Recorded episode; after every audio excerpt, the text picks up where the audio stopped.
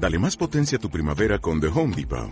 Obtén una potencia similar a la de la gasolina para podar, recortar y soplar con el sistema OnePlus de 18 voltios de Ryobi desde solo 89 dólares. Potencia para podar un tercio de un acre con una carga.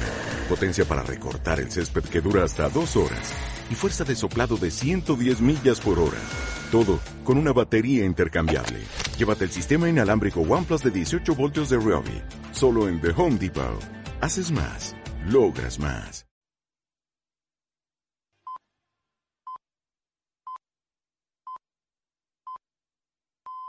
Esto es Gestiona Radio. Somos como tú. Gestiona Radio Valencia, 107.1 FM.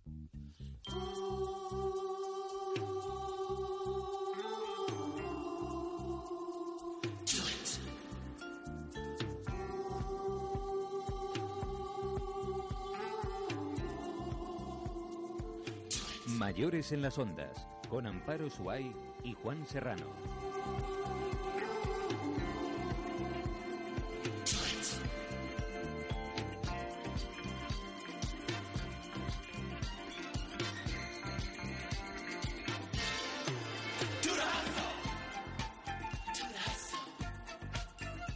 Tal amigos? Saludos, sean todos bienvenidos. Aquí comienza el penúltimo programa de la temporada de Mayores en las Ondas antes de irnos de vacaciones.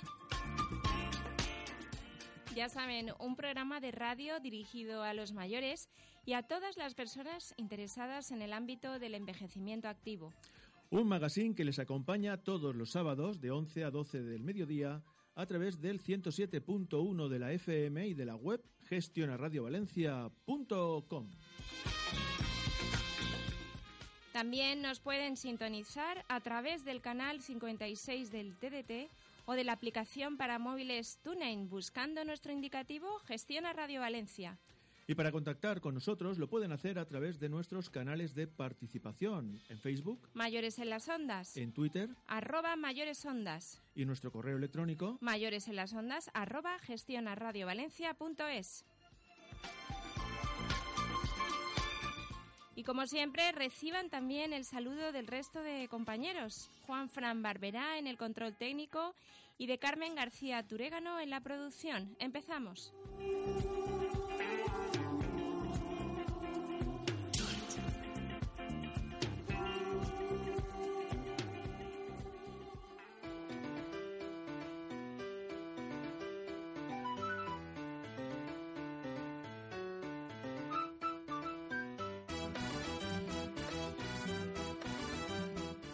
Hoy nuestro colaborador de cabecera, el profesor Miguel Ángel Roch, nos va a hablar sobre la Cruz de los, de los Tres Reinos. Es una montaña que se encuentra en el rincón de Ademuz, en ese precioso enclave de la provincia de Valencia, cargada de unos interesantes, eh, unas interesantes historias que más adelante nos va a desvelar y nos contará. Y también va a estar con nosotros Javier Yanguas, doctor en Psicología Biológica y de la Salud. Además, es investigador de la Fundación Matía y también director de la Fundación Ingema. Con él vamos a hablar de un programa muy novedoso relacionado con el envejecimiento activo y también la calidad de vida de los mayores. Y como estamos en pleno verano y ya estamos en ese periodo vacacional, en el apartado musical de esta semana les hemos preparado dos canciones del verano que seguros conocen de sobra. ¿Se acuerdan de los temas Eva María de los Fórmula Quinta y Un rayo de sol de los Diablos? Pues hoy los recordaremos para conmemorar los éxitos de los veranos de los años 70. Y en el baúl de la Piquer, el espacio dedicado a la canción española, hoy vamos a conocer la vida y la obra de una de las voces más impresionantes de la copla, la de Imperio de Triana. Pues como ven, les proponemos una hora cargada de buenos contenidos. En este penúltimo programa, ya prácticamente tocando nuestras vacaciones, pero antes, como siempre, abramos una ventana a la actualidad para saber qué ha pasado durante esta semana. Es nuestro bloque de noticias. Aquí, mayores en las ondas.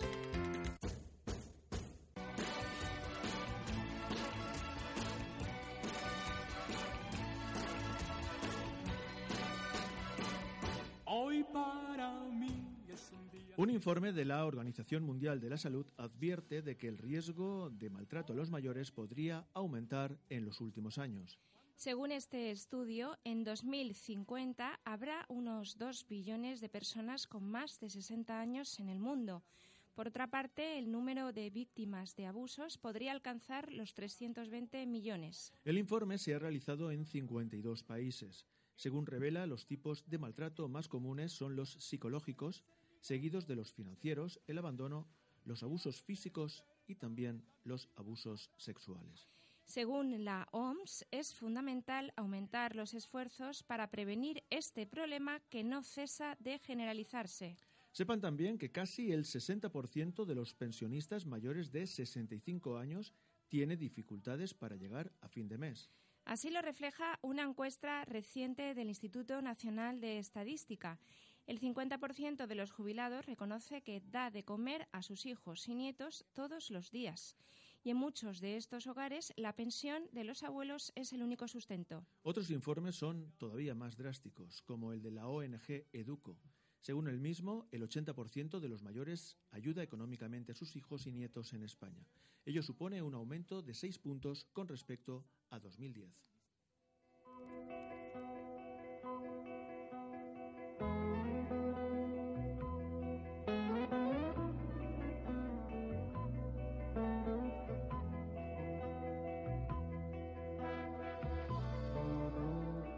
La ciudad de Valencia duplicará en poco más de tres décadas el número de personas mayores de 64 años. Así lo revela un estudio realizado por el Ayuntamiento de Valencia. En la actualidad, los mayores de 64 años suponen el 20,4% de la población de la ciudad. El informe señala que el número de personas mayores de 64 años ha crecido más en comparación con el resto de población. Según apunta el consistorio, el incremento ha sido superior al 94%. Otro dato que también revela el estudio se refiere a que los mayores son cada vez más un colectivo importante de nuestra sociedad. El Ayuntamiento y la Fundación Amix de la Chen Machor colaborarán para detectar y ayudar a los mayores que sufren soledad. El Ayuntamiento de Valencia ha firmado recientemente un convenio de colaboración con esta fundación. Ambas entidades colaborarán para trabajar de forma conjunta en la detección y apoyo a los mayores que sufren situaciones de soledad. En Valencia, esta situación afecta a unas 50.000 personas. La Fundación Amix de la Chermachor tiene como objetivo ayudar a los mayores para que se sientan acompañados e integrados en la sociedad. Para ello dispone de una red de voluntariado que colabora de forma desinteresada.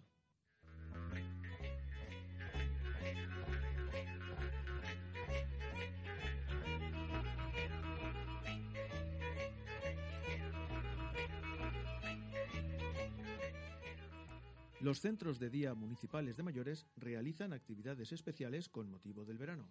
Así es, en estos días calurosos, los centros municipales de la ciudad de Valencia han organizado diferentes actividades tanto en sus instalaciones como fuera de ellas.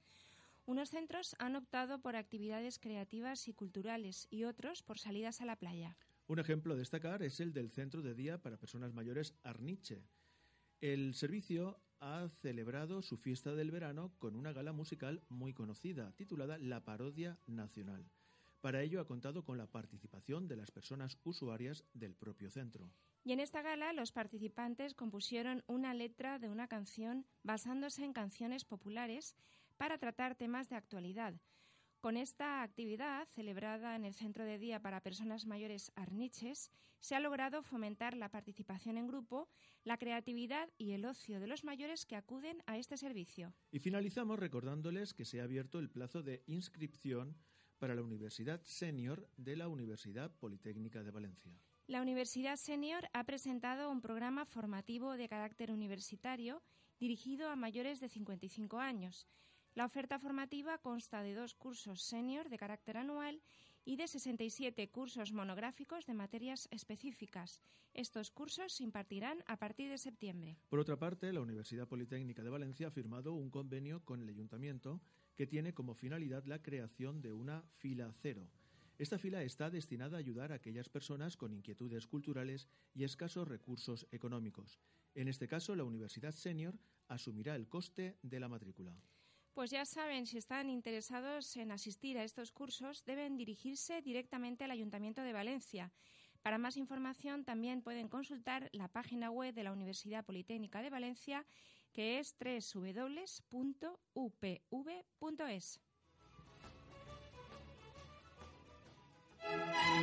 Complejo residencial para mayores Edeta Nova en la ciudad de Giria conjunto de viviendas sin barreras arquitectónicas que integra un centro socioasistencial para estar atendido en su propio domicilio, un estilo de vida propio, una inversión de futuro. Llámenos al teléfono 669 57 96 83 o visite nuestra web www.edetanova.com.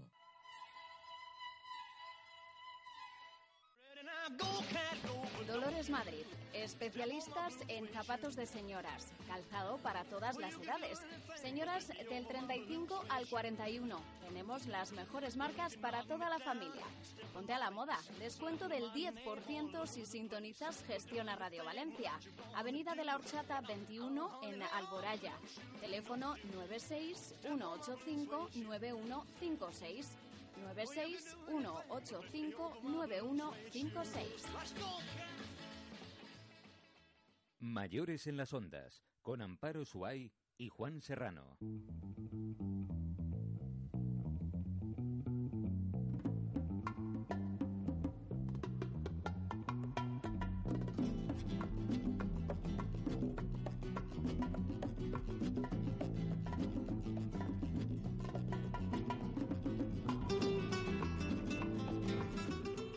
En el rincón de Ademuz, ese precioso enclave al noroeste de la comunidad valenciana, se encuentra la Cruz de los Tres Reinos, una montaña cargada de historia que muchos de nosotros desconocemos.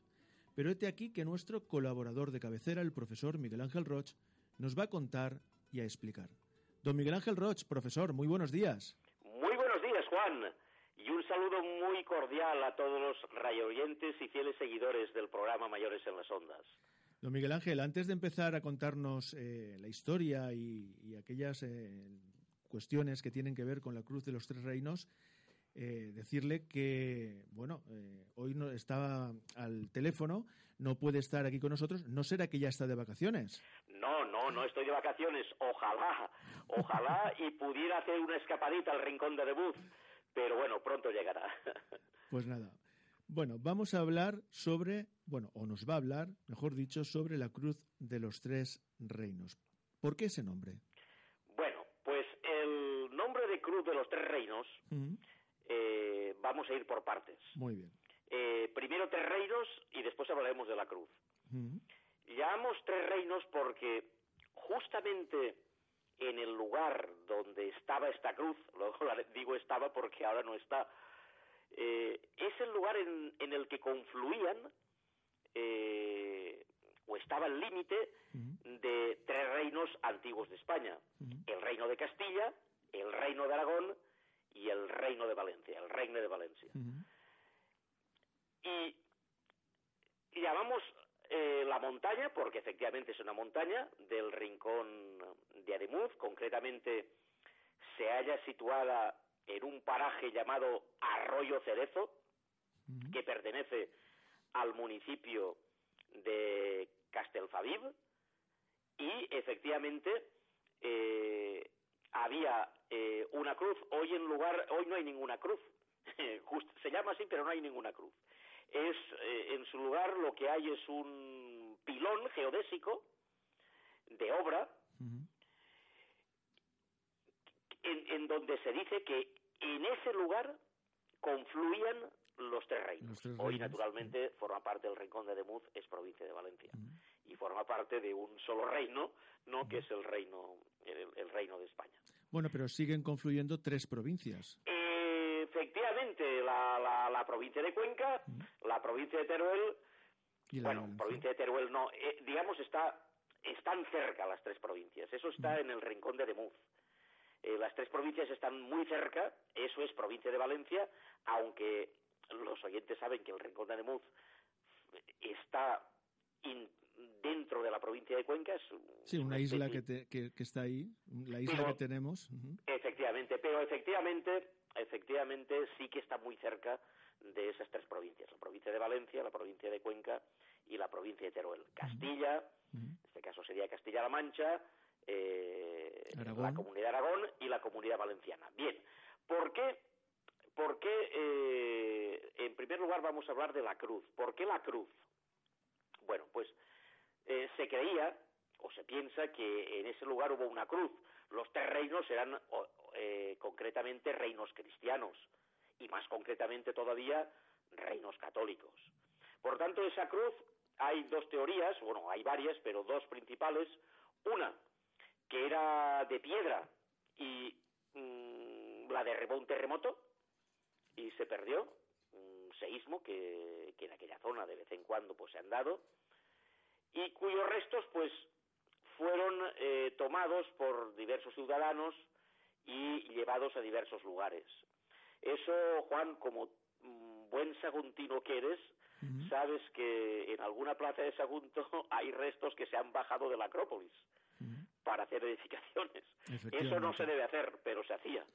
Eran, ah, era una época donde no se valoraba eh, el patrimonio arqueológico. Y, por supuesto las cosas históricas. Bien, hoy otra en día, teoría... Hoy en día son además delito, para que la gente sepa... Evidentemente, hay que conservar el pasado porque el pasado forma parte de nuestra historia y de nuestro ser. Bien, otra teoría dice que la cruz era de madera, que se llevaba cada vez que había reunión eh, y que, digamos, eh, en la parte, el, palo de la cruz que sube hacia arriba marcaría un reino y el palo que lo cruza, pues uno a cada lado, otro reino.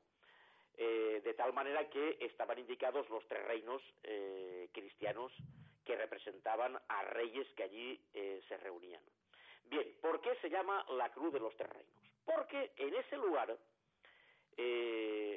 era un lugar de reunión de reyes castellanos, reyes aragoneses, reyes valencianos, a veces no eran ellos, eran sus representantes, que se reunían en aquel lugar para limar sus diferencias, para acordar tratados de paz, para acordar actuaciones conjuntas, en definitiva un lugar de reunión. Había una mesa triangular que se llevaba, eh, hecha en tres partes, pero que finalmente daba un triángulo equilátero, y cada rey se sentaba en uno de los lados, pero en su provincia.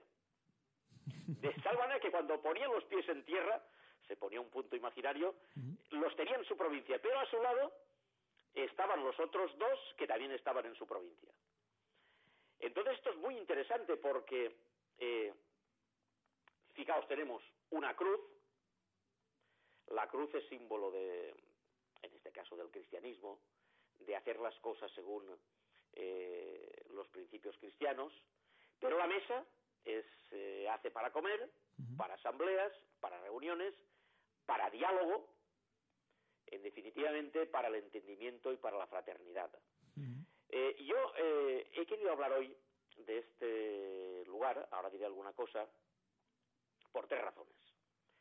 En primer lugar, para que el oyente conozca un poco la historia, porque a veces escuchamos los nombres, los oímos, pero no sabemos el por qué. En segundo lugar, para invitar a los oyentes a recorrer ese magnífica, magnífico paraje o esos parajes magníficos del rincón de Demuz. Hay pueblos preciosos, lugares bonitos. Quizá ahora, en este mes de julio a agosto, para algunos mayores sea difícil, pero en otoño o mejor en primavera es fantástico. Yo les invito a verlo porque en la comunidad tenemos parajes eh, francamente impresionantes y aquello lo es. Y en tercer lugar, en tercer lugar para sacar una lección práctica moral, lo importante que es el diálogo. Bien, el principio de todo eso empezó, eh, si me lo permites, lo cuento en un par de minutos. Sí, sí, sí. Cuando eh, en los primeros años del siglo XV en la época de interregno tras la muerte sin descendencia legítima del rey don Martín el Humano. Martín el Humano muere en 1410 y como no hay solución, se convoca una reunión en Caspe, de donde salió el famoso compromiso de Caspe, eh, que muchos habrán oído hablar, 1412.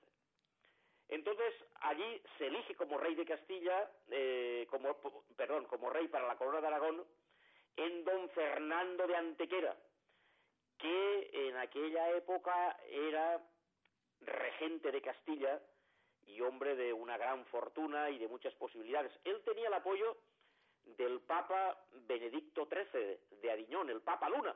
Un día hablaremos de Peñíscola, eh, lo dejo estar, ¿eh? un día hablaremos de Peñíscola y del Papa Luna porque es muy interesante. Entonces, em, em, a este eh, Papa se le promete obediencia en la península y también tenía el apoyo de Vicente Ferrer, nuestro Vicente Ferrer, que era confesor de este pontífice. Entonces, em, bueno, se le proclama rey y a él se le comunica que, que era rey en, en Cuenca. Allí estaba él con sus hijos, Alfonso, Juan, Enrique, Sancho y Pedro, y se le comunica que va a ser rey. Él acepta y entonces eh, los embajadores, tanto de, Valencia como de Cataluña, acudieron a este lugar a saludarle y a darle eh, la bienvenida. Entonces, en ese lugar se determinó que allí mm, se arreglarían diferencias y que allí eh, se visualizarían proyectos que podía hacer, hacer entre los tres y ese fue el lugar de reunión. Después, eh, quiero decir que eh, en, en Ademuz, en el año 2008, hace unos años, se celebró un simposio llamado La Cruz de los Terrenos, fue el primer, eh, un simposio eh, interregional y universitario y participaron profesores de, de la Universidad de Castilla-La Mancha, del campus de Cuenca, también de Valencia, eh, por supuesto, y de la Universidad de, Zaragoza, y, y, fue muy bonito. Entonces, primero, la historia ya la conocen, aquí se hicieron pactos importantes, como este que acabo de decir, Mm, la geografía es muy bonito, pero yo me quedo, Juan, con el diálogo. El diálogo es fundamental en la vida humana. El diálogo eh, requiere sentarse, requiere entenderse, requiere reunirse. Y cada vez que uno va allí y ve ese pilón, que antiguamente fue el lugar donde se cree que hubo una cruz, pues es un lugar donde mm, se nos recuerda que en esta vida puede haber conflictos, en esta vida puede haber eh, intereses diferentes, en esta vida puede haber visiones diferentes, opciones diferentes, claro que sí, pero en esta vida puede haber acuerdos, en esta vida puede haber diálogo, en esta vida puede haber entendimiento, en esta vida puede haber fraternidad. Es cuestión de sentarse a dialogar. Yo hoy más que nunca reclamo el diálogo, pero no solamente a nivel político, que hace falta también. ¿eh? Por supuesto, no voy a entrar en ningún detalle, quizás esté en la mente de los oyentes y no voy a entrar eh, en, esta cuestión. Pero el diálogo es fundamental, por ejemplo, en las familias. Es fundamental. Eh, entre vecinos, yo que me dedico a la enseñanza, tú también eres profesor, Juan. eh, es fundamental el diálogo entre padres, entre alumnos, entre profesores, entre, entre alumnos. Es fundamental el diálogo en la familia, es fundamental el diálogo en las sociedades. La cruz de los tres reinos es un llamado permanente al diálogo, a la, al entendimiento, a la fraternidad, a la concordia. Y yo lo reivindico, porque además está en la provincia de Valencia. Y yo, como soy valenciano, igual que tú, igual que los que te acompañan en el estudio, no pasa nada, ¿eh? cada uno es de donde es. Pues reivindico este lugar porque eh, además me toca muy de cerca. Y hace tiempo que lo visité, pero este verano, Juan, cuando tome las vacaciones, como me has preguntado, sí que voy a ir con algunos compañeros y vamos a visitarlo. Vamos a hacer una, una jornada eh, muy bonita para comer, pasar el día y de paso pues visitar este lugar. Eh, me haré una fotografía, la mandaré por Facebook y a ver si para que sea testimonio, sí. Nuestros estudiantes, nuestros, perdón, nuestros oyentes pues la pueden ver. Y esta es la historia, hay muchas historias aquí, pero es la historia de la cruz de los tres eh, reinos. Buenos días, Miguel Ángel. Buenos días, Amparo. Te decía que la colgaremos en Facebook, esperaremos esa foto para nuestras redes sociales. Y ojalá algunos de los oyentes que nos oigan, que, que nos están oyendo, puedan también visitar algún día y también mandarnos sus fotos, ¿por qué no? Nosotros se lo agradeceremos muchísimo. Yo sé que en Valencia hay muchas personas del Rincón de Nemuz, eh, desgraciadamente, es una tierra que, eh, como muchas tierras del interior, pues en un momento determinado sufrió una fuerte migración y muchos, muchas personas emigraron a Valencia, otros a otros lugares, pero bueno, ahí está su recuerdo, ahí está su montaña, la montaña de los tres reinos, y ahí está ese llamado a la concordia y al entendimiento que nos recuerda cada vez que pasamos por allí. Pues nos quedamos con ese doble mensaje, ¿no? El primero es eh, el tributo que le rindes eh, a través de un paraje tan importante, tan bonito, tan ecológico como es el Rincón de Demuz, eh, a través, como digo, de, un paraje mm, de esta envergadura sobre un mensaje tan importante como es el diálogo, porque el diálogo sobre todo requiere escuchar. Y es lo que nos falta hoy en día, escuchar a nuestros semejantes, a nuestros amigos, a nuestros vecinos, eh, a nuestras eh, a las personas que viven alrededor nuestro. Escuchar y con buena voluntad, Juan, siempre se llega a acuerdo. Siempre, siempre, siempre. Y sería una desgracia que algo que ha sido, digamos, bastión en las sociedades eh, ahora, en la modernidad y con todos los avances, no le saquemos el fruto que tiene esta herramienta tan importante como es el diálogo. Pues la cruz de los, reinos, de los tres reinos es un persistente recordativo de que el diálogo es necesario en nuestra sociedad. Yo voy a hacer, eh, lo digo ya públicamente, voy a hacer este verano una escapadita, porque yo además tengo también veraneo cerca de allí, yo tengo una casita cerca del, de la Sierra del Jabalambre, ah, y haré una escapadita para eh, visitar esta Cruz de los Tres Reinos, porque me ha suscitado curiosidad, y además también por tributar a nuestros antepasados ¿eh? aquel diálogo que entre monarcas eran capaces de tener y que es tan importante como para reivindicar, eh, pues como muy bien ha recordado nuestro profesor, nuestro querido profesor, el diálogo, esa herramienta que tenemos para comunicarnos, para convivir y para confraternizar. Pero fíjate, Juan, fíjate, Juan, eh, que cada uno, eh, centémonos en la imagen, cada rey tenía los pies cuando se sentaba en su tierra. Pero aun estando en su lugar, y yo estando en mi lugar y tú en tu lugar y cada uno en su lugar, podemos llegar a acuerdos. Claro, claro. Y allí se lograban. Por eso eh, eh, eh, es tan importante y tan bonita, tan bonita la historia de la Cruz de los Terrenos. Pues, don Miguel Ángel, muchísimas gracias. Como cada sábado, un placer tenerle aquí en el programa por todo lo que nos cuenta. El sábado que viene será 29 de julio, será nuestro último programa antes de las vacaciones. ¿Le tendremos con nosotros? Sí, señor, allí estaremos y además con mucho gusto y con mucho placer. Pues nada, reivindicar también la presencia y la colaboración de nuestro profesor de cabecera, don Miguel Ángel, como siempre, ha sido un placer. El placer es mío. Un saludo y un abrazo muy fuerte para todos. Buen fin de semana. Un abrazo.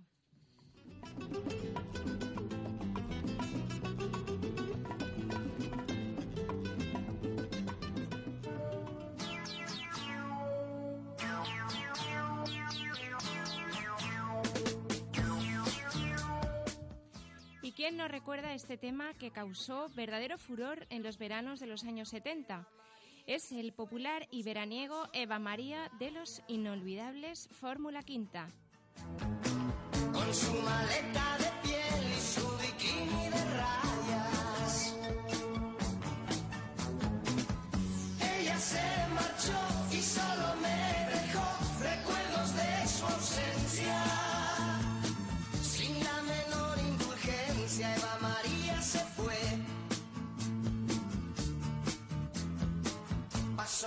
Noches así, pensando en Eva María.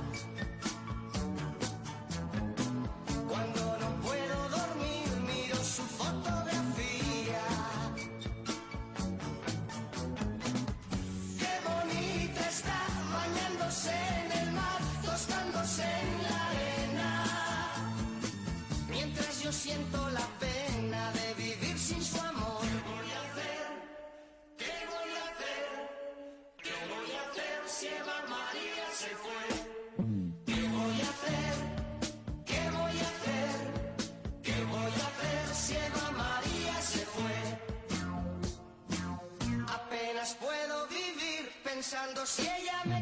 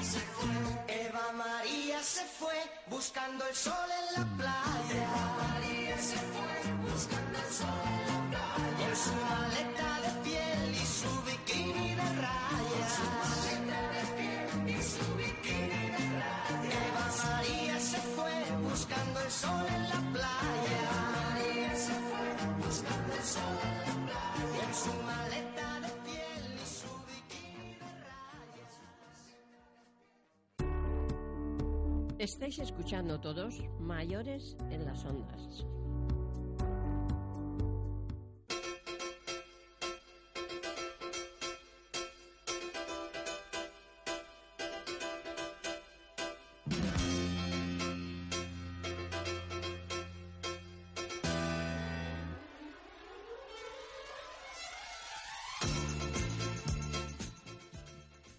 Ocasión queremos hablarles de un programa muy novedoso desarrollado por la Fundación Matía Instituto Gerontológico y también la Fundación Obra Social La Caixa.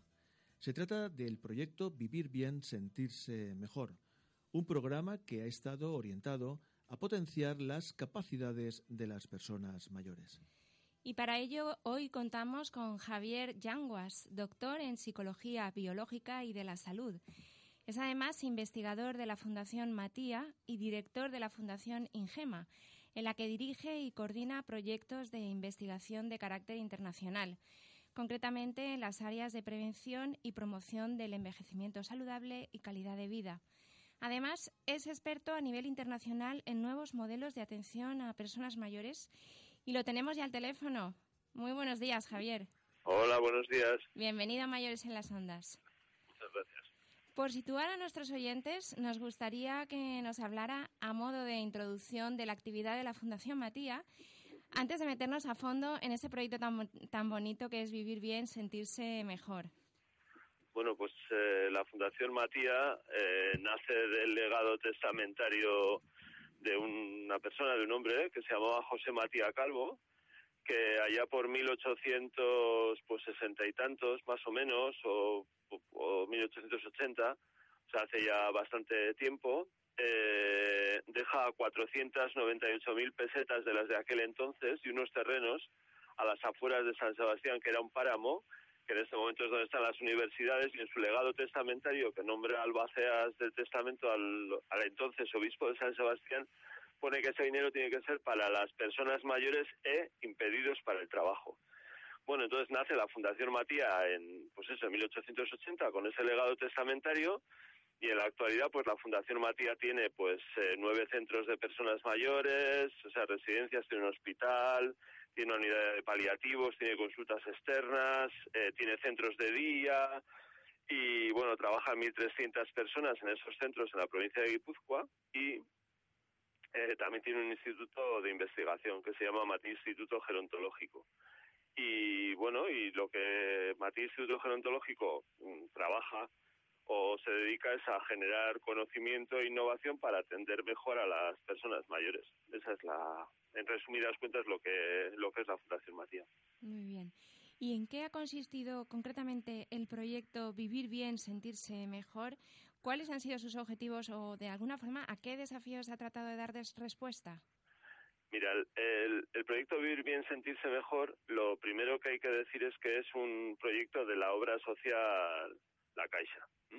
Eh, exactamente del Departamento de Mayores de la Obra Social de la Fundación Bancaria La Caixa, que dirige una persona que es Cristina Segura, y es un proyecto sumamente innovador. Eh, ¿Por qué?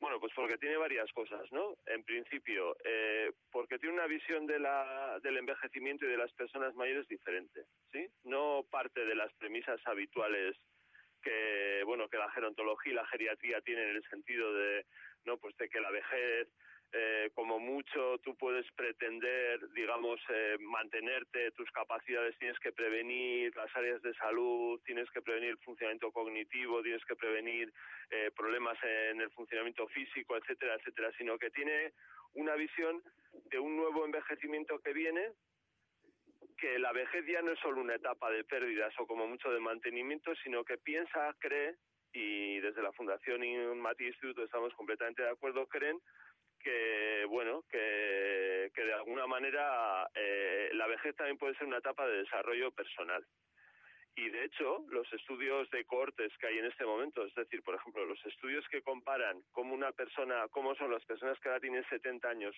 80 85 75 50 me da igual ¿eh? o 20 con los que hace 20 años tenían esa misma edad lo que vienen a decir esos estudios de cortes, que es muy interesante, es que poco tienen que ver las personas mayores que ahora tienen 60 o 70, 80, los años que fueran, con los que hace 20 años tenían esa misma edad. ¿En qué sentido son poco tienen que ver? Pues porque están mejor físicamente, están mejor cognitivamente, estás mejor socialmente. Incluso hay un estudio de Wilson, que es un neurólogo de la Universidad de Chicago, que viene a decir que los 70 años de ahora, sí, cognitivamente son como los 62 y algo, se atreve a decir este hombre, como los 62 y algo de hace 20, 20 años. En cambio, la entrada en el envejecimiento no ha cambiado, es decir, ¿sabes? Sigue estando en los 65, pero resulta que todo se mueve menos esa entrada en la vejez, ¿no? Por ejemplo, los estudios que hablan de significación de las edades, pues vienen a decir que, claro, que hace 30 años el que tenía 65 estaba en el principio del fin de la vida, vamos a decir, ¿sí? Y que ahora el que tiene 65 está en el inicio de una nueva vida, porque le quedan 20 años, pues, de esperanza de vida buena, libre de discapacidad, está enfocado este proyecto hacia esa gente, es decir, hacia, esa, hacia esas personas que entran en los escenarios del envejecimiento, que se sienten adultos, que se sienten mayores, pero que, a ver si me explico bien, que no se sienten viejos en el sentido tradicional del término de lo que era un viejo hace 30 años o 40 años. Y que esta gente que entra en los nuevos escenarios del envejecimiento, que pueden estar alrededor de los 65, 70, 70 y tantos años, sabes, el reto principal a veces si la salud y económicamente están bien, el reto principal muchas veces consiste en, en generar un nuevo proyecto, ¿sabes? En hacer una versión 2.0 de uno mismo, en contactar con su propio deseo, en tener un proyecto que les ayude a crecer y desarrollarse personalmente. Vivir bien, sentirse mejor, tiene que ver con esta idea. Por eso es muy innovador, porque concibe la etapa del envejecimiento no solo como algo de mantenimiento, ¿sabes? O vamos a decir, y perdón por la expresión, virgencita, virgencita, que me quede como estoy porque lo que me puede venir es malo, sino que cree que el envejecimiento también es una etapa de desarrollo. Muy bien. Y en cuanto a la muestra, Javier, que han utilizado para realizar esta investigación, ¿con cuántos participantes han contado y cuál diría que ha sido el perfil medio de participante? Mira, eh, la Fundación La Caixa, el Departamento de Personas Mayores de la Fundación La Caixa ha hecho una, un trabajo excelente eh, porque hemos conseguido una muestra de aproximadamente 500 personas divididos en un grupo experimental, o sea, 250 aproximadamente que hacían el programa Vivir Bien, Sentirse Mejor y otros 250 que hacían actividad física, eh, yoga, etcétera. ¿Por qué? Porque lo que nos interesaba comparar es si nuestro, si la apuesta del programa Vivir Bien, Sentirse Mejor, vamos, mejor que nada seguro que es, pero lo que queríamos estar seguros era de que era mejor que otro tipo de actividades. Y lo que hemos hecho es coger, eh, bueno, coger, o la, la fundación, o sea, el Departamento de Personas de la Fundación La Caixa lo que ha hecho es precisamente poner su red de centros a disposición del proyecto y, eh, bueno, pues hemos tenido personas en, de, en Euskadi, en Cantabria, en La Rioja, en Madrid, en Cataluña, en Canarias, en Mallorca, en Murcia, en Extremadura, en Andalucía, en Granada y no sé si me dejo algún sitio más. Y, pero bueno, ¿y cuál era el perfil? Pues mira, el perfil fundamentalmente son personas entre los 65, pero entre los 70 y 75, 76, 77 años, eh, tres de cada cuatro mujeres, eh, por lo cual es un perfil tremendamente femenino. Yo también creo que porque la temática, ¿no? Eh, Sabéis, el, yo qué sé, en el- ese proyecto lo que pretende es bueno, pues eh, diseñar una vida un poco distinta, ¿no? Eh, contactar con tu propio deseo, eh, asumir tus fortalezas personales eh, y utilizar tu vida cotidiana para cambiar y desarrollarte personalmente, pues quizás tiene un más relacionado con emociones, por ejemplo, y quizás tiene un perfil más femenino, ¿no? O interesa más a las mujeres.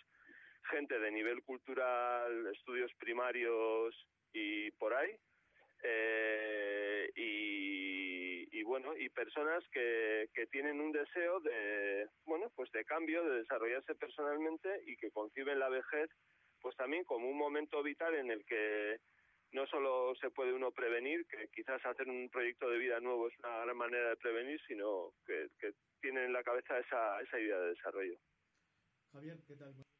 hola Bueno, creo que se me escucha ahora mejor. sí Pues eh, nada, te decía que enhorabuena por este estudio. Yo creo que además eh, dice mucho de hacia dónde va nuestra sociedad y esa esperanza de vida y esa calidad de vida de nuestros mayores. Y a mí me interesan dos cosas. Vamos un poquito justos de tiempo y es qué eh, predisposición ha tenido estas personas con las que habéis hecho el estudio, si han tenido una buena predisposición y cuáles han sido los resultados más destacados de la investigación. Bueno, pues mira, las, las personas, yo creo que al principio podía haber cierta sorpresa, pero la verdad es que estamos encantados con la respuesta, porque mira, una de las cosas que mide los estudios es la atrición. La atrición es cuántas personas empiezan, cuántas personas acaban los estudios, ¿no? Es decir, la lealtad o la cuántas personas, digamos, porque fíjate, fijaros, ¿eh? este proyecto ha durado un año, eran 50 sesiones a hora y media cada sesión y ha habido 50 días durante un curso escolar que las personas han ido a este a este proyecto. Y la atrición ha sido muy buena. O sea tenemos unos datos de, de que la muestra ha permanecido eh, prácticamente intacta. Ha habido un como entre un 10 y pico por ciento de bajas y tal pero muchas de ellas o la mayoría debidas pues a enfermedades a viajes a problemas de salud cuestiones de familia etcétera. Y eso es una muestra indirecta del interés porque que una persona vaya durante 50 días, durante todo un curso, un día o a veces dos por semana, etcétera, pues da, da yo creo que una medida indirecta de que, de, bueno, pues de que se ha cogido muy bien el proyecto. Realmente Entonces, estáis satisfechos después de haber realizado esta investigación. Muy satisfechos y muy contentos. Mirar, para Mati Instituto esto ha sido una oportunidad enorme porque, ¿sabéis? O sea, hemos hecho el piloto, o sea, nosotros hemos ido, eran tres itinerarios, este programa hemos ido validando cada uno de los itinerarios. Pero es que el son tres itinerarios. El primer itinerario de este programa ya ha habido pues casi 8.000 personas en España que lo han hecho, ¿sabéis? Entonces, eh, la capacidad de incidir sobre el colectivo que tiene la Fundación Bancaria La Caixa, la obra social La Caixa, es enorme. Eh, y para unos, digamos, para unos gerontólogos como nosotros, pues el poder llegar a tanta gente es una oportunidad impresionante, ¿no? Pocos en- hemos tenido la suerte de ser nosotros y, vamos, estamos muy, muy agradecidos. Y con respecto a los resultados que buscábamos, bueno, pues buscábamos mejora del bienestar, buscábamos eh, mejora del engagement, del compromiso, eh, buscábamos, por ejemplo, pues un cambio en la manera de tomar las decisiones de las personas. Y lo que hemos conseguido precisamente pues son unos pues excelentes resultados, la verdad. Ahora los vamos a publicar pero bueno, fundamentalmente, bueno, pues ha habido diferencias desde la las primeras evaluaciones y la última evaluación, pues lo que arroja es unos resultados, pues sorprendentemente buenos en términos de mejora del bienestar, mejora del compromiso, bueno, engagement, ¿no? Es la palabra en psicología que tiene que ver, pues eso, con cuánto tú estás eh, comprometido, ¿no? Con proyectos y con la vida. Eh, hemos eh, observado cambios en la, en la perspectiva temporal, en cómo se toman las decisiones, cambios en autoeficacia y cambios sobre todo también en aspectos emocionales, ¿no? Ligados al, a la persona, ¿no? Tanto que mejoran como emociones positivas, disminuyen las emociones negativas y por lo tanto mejora el balance emocional. Pues por lo cual la verdad es que estamos muy contentos. Sí. Felicidades de verdad por este proyecto tan grande, por esta nueva manera de abordar el envejecimiento, de, de alguna manera de empoderar también a las personas mayores. Ya pues te tendríamos muchísimo tiempo, ya sabes, con nosotros. Te invitamos a otro programa más tarde nuevo. Pero bueno, ya sabes cómo es esto de la radio, los tiempos. Y te despedimos ya, doctor Javier Yanguas, investigador de la Fundación Matía y director de la Fundación Ingema. darte las gracias por esta interesantísima entrevista sobre el proyecto Vivir Bien, Sentirse Mejor. Y sabemos además que nos has hecho un hueco en tu apretada agenda, por lo que estamos doblemente agradecidos. Nada, oye, yo encantado, vamos, me tenéis a vuestra disposición y, bueno, también agradeceros, ¿no? Porque programas como los vuestros, jo, pues, eh, son muy importantes para las personas mayores seguro y para lo que, los que nos dedicamos al envejecimiento también. O sea que el agradecido yo en todo caso. Muchas gracias, Javier. Hasta siempre. Venga, un abrazo.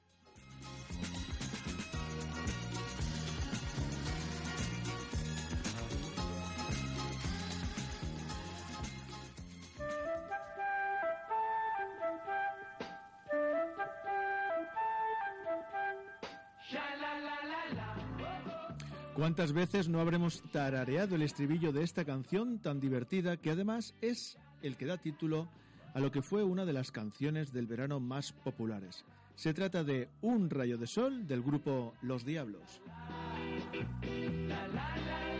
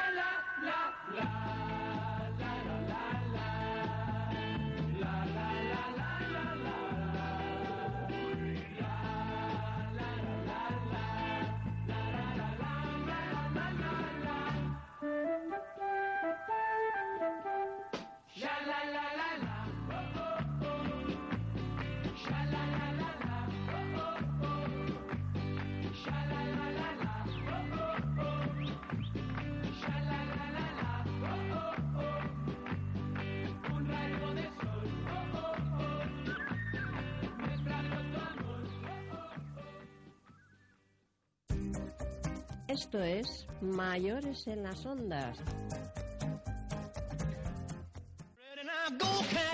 Dolores Madrid, especialistas en zapatos de señoras, calzado para todas las edades.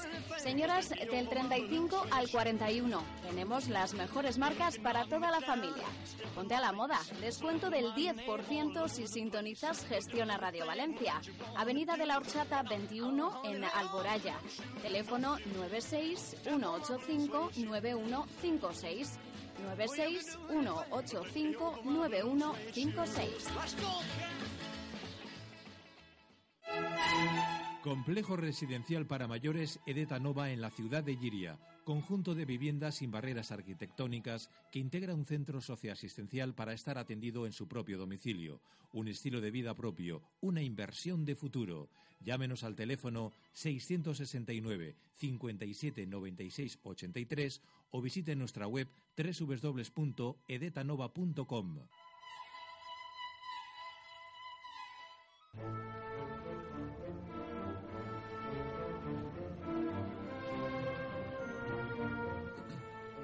Hoy en el baúl de la Piquer, una de las voces más bellas y potentes de la copla, la de Imperio de Triana. Me caigo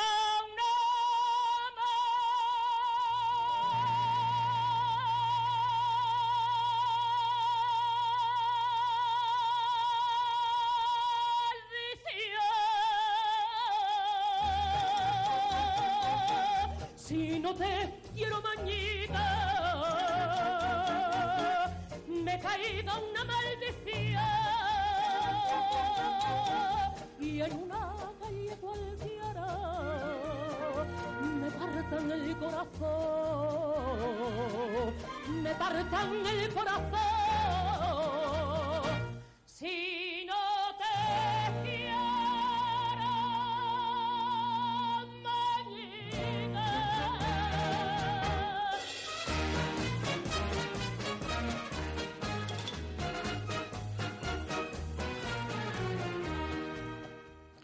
María Dieta Pérez, con doble T lo de Dieta, nació en Sevilla en 1935 en el populoso barrio de Triana. Y digo lo de doble T de Dieta porque es de ascendencia italiana y también sevillana. Esta niña, a la que todos conocían como Marujita, pronto destacó por su afición musical. Fue en el salón de actos de su colegio el primer lugar donde cantó y demostró sus dotes artísticos. Más tarde, todavía adolescente, formó parte de las galas musicales, una iniciativa que daba la oportunidad a las jóvenes promesas de actuar los domingos por la mañana en el Teatro San Fernando de Sevilla. Allí demostraría sus preferencias musicales, interpretando temas de Imperio Argentina y Concha Piquer, referentes en la vida y obra de esta joven trianera. De voz virtuosa, pasó primero por la Academia de Adelita Domingo, por lo que ha pasado lo más granado de la copla, y después por el conservatorio, donde perfeccionó sus estudios musicales. Su voz de mezzo-soprano le abrió enseguida las puertas del mundo de la canción, y aunque en un principio sus consejeros se volcaron por conducirla por los caminos de la ópera, la verdad es que ella prefirió caminar por los senderos de la copla, género al que se dedicó toda su carrera.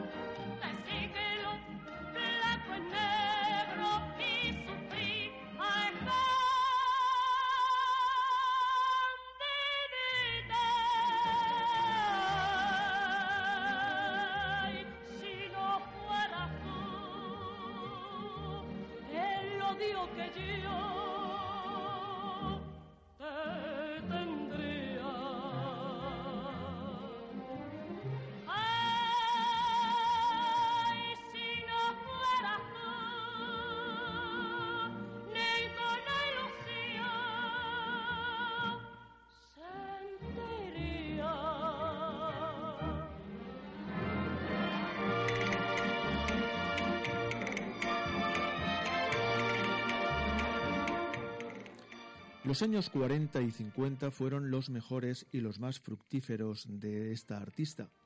Fueron años en los que recorrió gran parte del territorio nacional con la compañía Los Chavalillos de España, un cuadro de baile y cante formado por jóvenes entusiastas que despertaban el interés del gran parte del público. Pero el gran salto lo daría con Feria de Coplas, un espectáculo que le brindaría la oportunidad de actuar como cabeza de cartel. Aquello supuso dos cosas. La primera, que debía presentarse con un nombre artístico, que impactara al respetable, y la segunda, su emancipación como estrella de la canción. Y de este modo, la joven María Dieta, cuyo apellido se escribe con dos T's por ser italiano, pasó a llamarse Imperio de Triana, en homenaje a la gran imperio argentina y al barrio que la vio nacer. Su carrera artística tomó rumbos propios. Durante la década de los 50 estuvo actuando por toda España y gran parte de Marruecos. También fue una asidua en el famoso programa Cabalgata de fin de semana que realizaba en Radio Madrid el gran Bobby de Glanel y que le sirvió para popularizar canciones propias escritas por los maestros Rafael de León y el maestro Quiroga. Ay, alba, los bonitos noticieros tienen hecho volar de gracia, los angelitos del cielo. Ay, Sevilla, justo día de espina plata, la que en la tierra más brilla, es tu ángel de la guarda. Ay,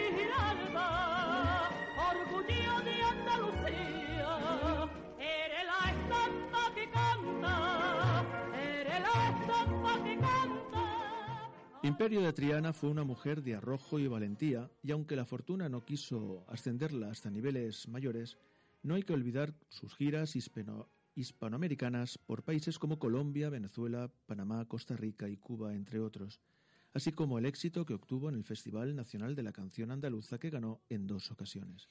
De voz potente, sobrante y desmedida, rayando lo sobresaliente, es preciso destacar que, aunque en un principio quisieron hacer de ella una mezzosoprano, prefirió cantar coplas que interpretar arias de Verdi.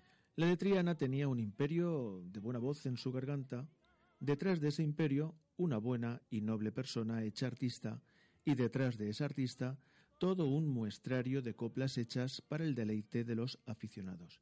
Con ella también murió ese primero de octubre de 1992 una forma personalísima de cantar la copla, una forma dura que nació de estilos ajenos pero que se distinguió, que se distinguió por la calidad del sonido de su voz. A tu vera, a tu vera, siempre la verita tuya, siempre la verita tuya,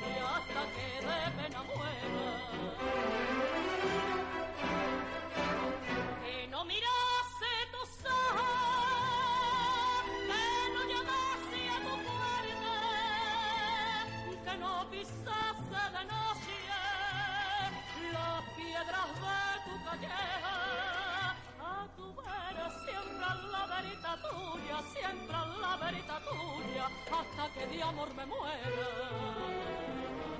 Mira que dicen y dicen, mira que la tarde aquella, mira que si fui si vino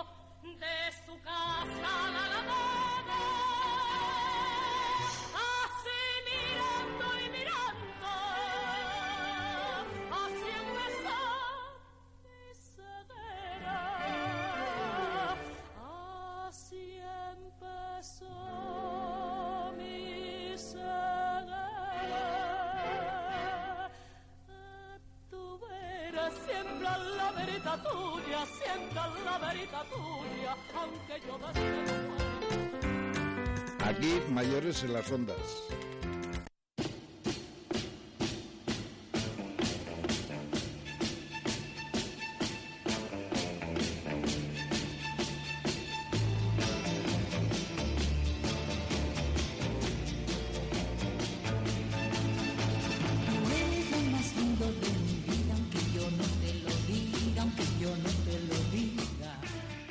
Pues con el corazón contento de Marisol ponemos el punto y final a este penúltimo programa de esta temporada, antes de irnos de vacaciones. Agradecer a nuestro profesor y colaborador Miguel Ángel Roch por todo lo que nos ha contado y que esta semana nos ha servido para saber sobre uno de los enclaves más bonitos de la comunidad valenciana. También a Javier Yanguas por esa gran labor que realiza a través de las fundaciones a las que pertenece y que tanto hace por favorecer la vida y la calidad de las personas mayores. Y también agradecerles a ustedes, a todos nuestros oyentes, por seguir una semana más en la compañía de Mayores en las Ondas. Reciban ya el saludo de todas las personas que hacemos este programa. Juan Fran Barberá, Carmen García Turegano, Juan Serrano y Amparo Suay. Y ya les deseamos lo mejor para este fin de semana. Sean felices. a la vida y le pido a Dios que no me falte nunca. Yo quisiera que sepas que nunca quise así, que mi vida comienza cuando te conocí.